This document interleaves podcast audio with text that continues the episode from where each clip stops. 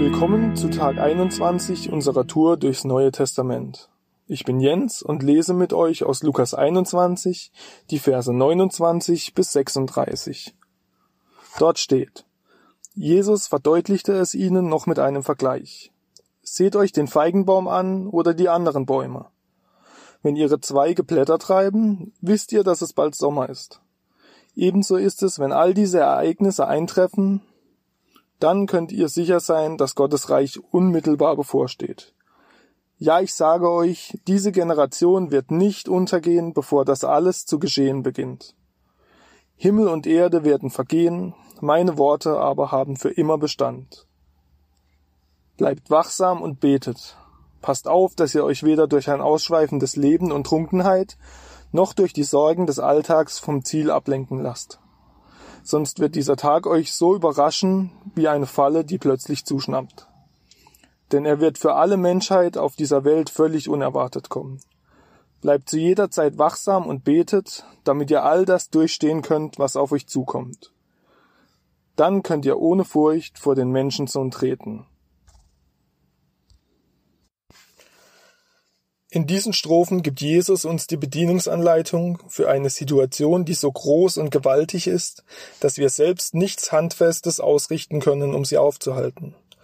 Er macht uns klar, dass Gott den Lauf der Menschheit vorherbestimmt hat und dass er auch dessen Ende auf dieser Erde irgendwann geplant hat.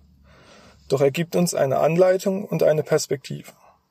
Ich möchte euch erst einmal etwas darüber erzählen, wie ich versuche, diese Weisung Gottes und Jesu für mein Leben umzusetzen.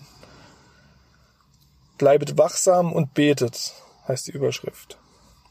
Jesus ermahnt uns hier nicht durch Begierde und Gelüste, aber auch nicht durch die Sorgen des Alltags vom dem abzulenken, wovon ich nicht oft genug, aber immer öfter merke, dass es zur zentralen Aufgabe wird, die ich eigentlich verfolgen sollte wachsam für Gottes Zeichen zu sein und unablässig zu beten. Vielleicht merkst du auch oft in deinem Leben, dass du Wünschen oder Idealen hinterhereilst, von denen du tief im Inneren spürst, dass sie nicht wirklich für dich auferlegt sind oder vielleicht sogar eine Nummer zu groß für dich sind. Ich möchte dich ermutigen dafür, mit Gott ins Gespräch zu gehen. Frag ihn doch einfach mal nach, was er für einen Plan für dich hat und dann achte auf seine Zeichen. Du wirst schnell merken, dass das kein einfaches Unterfangen ist, aber so ist das eben oft mit Gott. Nur allzu oft lassen wir uns durch mediale Einflüsse oder Einflüsse von anderen Personen in, in unserem Handeln von dem ablenken, was wir tief in unserem Herzen als das Richtige für uns identifiziert haben.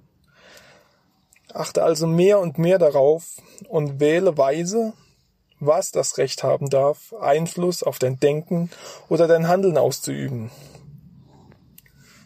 Wenn du dann eine Ahnung hast oder einen Weg vor dir siehst, den Gott für dich aufgetragen hat, dann ist der zweite Teil der Überschrift dran. Bete. Und bete unablässig. Beten war früher ein Kampf für mich. Ich habe es als leere Floskeln oder Ritual abgetan. Bei mir hat sich alles geändert, als ich gelernt habe, die Perspektive zu wechseln und mein Leben von außen zu betrachten. Ich habe gesehen, in welchen Situationen Gott in meinem Leben schon Dinge getan hat und ich habe ihm gedankt und gebetet. Heute mehr denn je. Also lass es dir zu einer guten Angewohnheit werden zu beten. Gerne regelmäßig, jeden Tag von mir aus. Und scheu dich nicht, jeden Tag das Gleiche zu beten, wenn es nicht eintrifft. Sei nicht müde, Gott, um das zu bitten, was du brauchst, und für die Menschen zu beten, die dir wirklich wichtig sind. Das wird in kürzester Zeit dein Verhältnis und dein Vertrauen zu Gott, aber auch zu den Personen, für die du betest, verändern. Und vergiss bei allem Bitten nicht, ihn zu preisen, wenn du dankbar für etwas bist. In jedem von uns ist nämlich ein kleiner Lobpreisleiter versteckt, über den Gott sich wirklich unglaublich freut. Die Perspektive, wenn wir uns das Mann Jesu zu Herzen nehmen, ist dann zum Schluss keine geringere als die Ewigkeit zusammen mit ihm, wo nichts Weltliches mehr von Belang ist und wo es keinen Unterschied mehr zwischen Menschen gibt. Und dafür ist uns nichts anderes aufgetragen, als einzig und allein an Jesus zu glauben, an ihm festzuhalten und nach seinem Beispiel anderen die Gewissheit vorzuleben, dass wir für alle Zeit errettet sind, weil er uns errettet hat.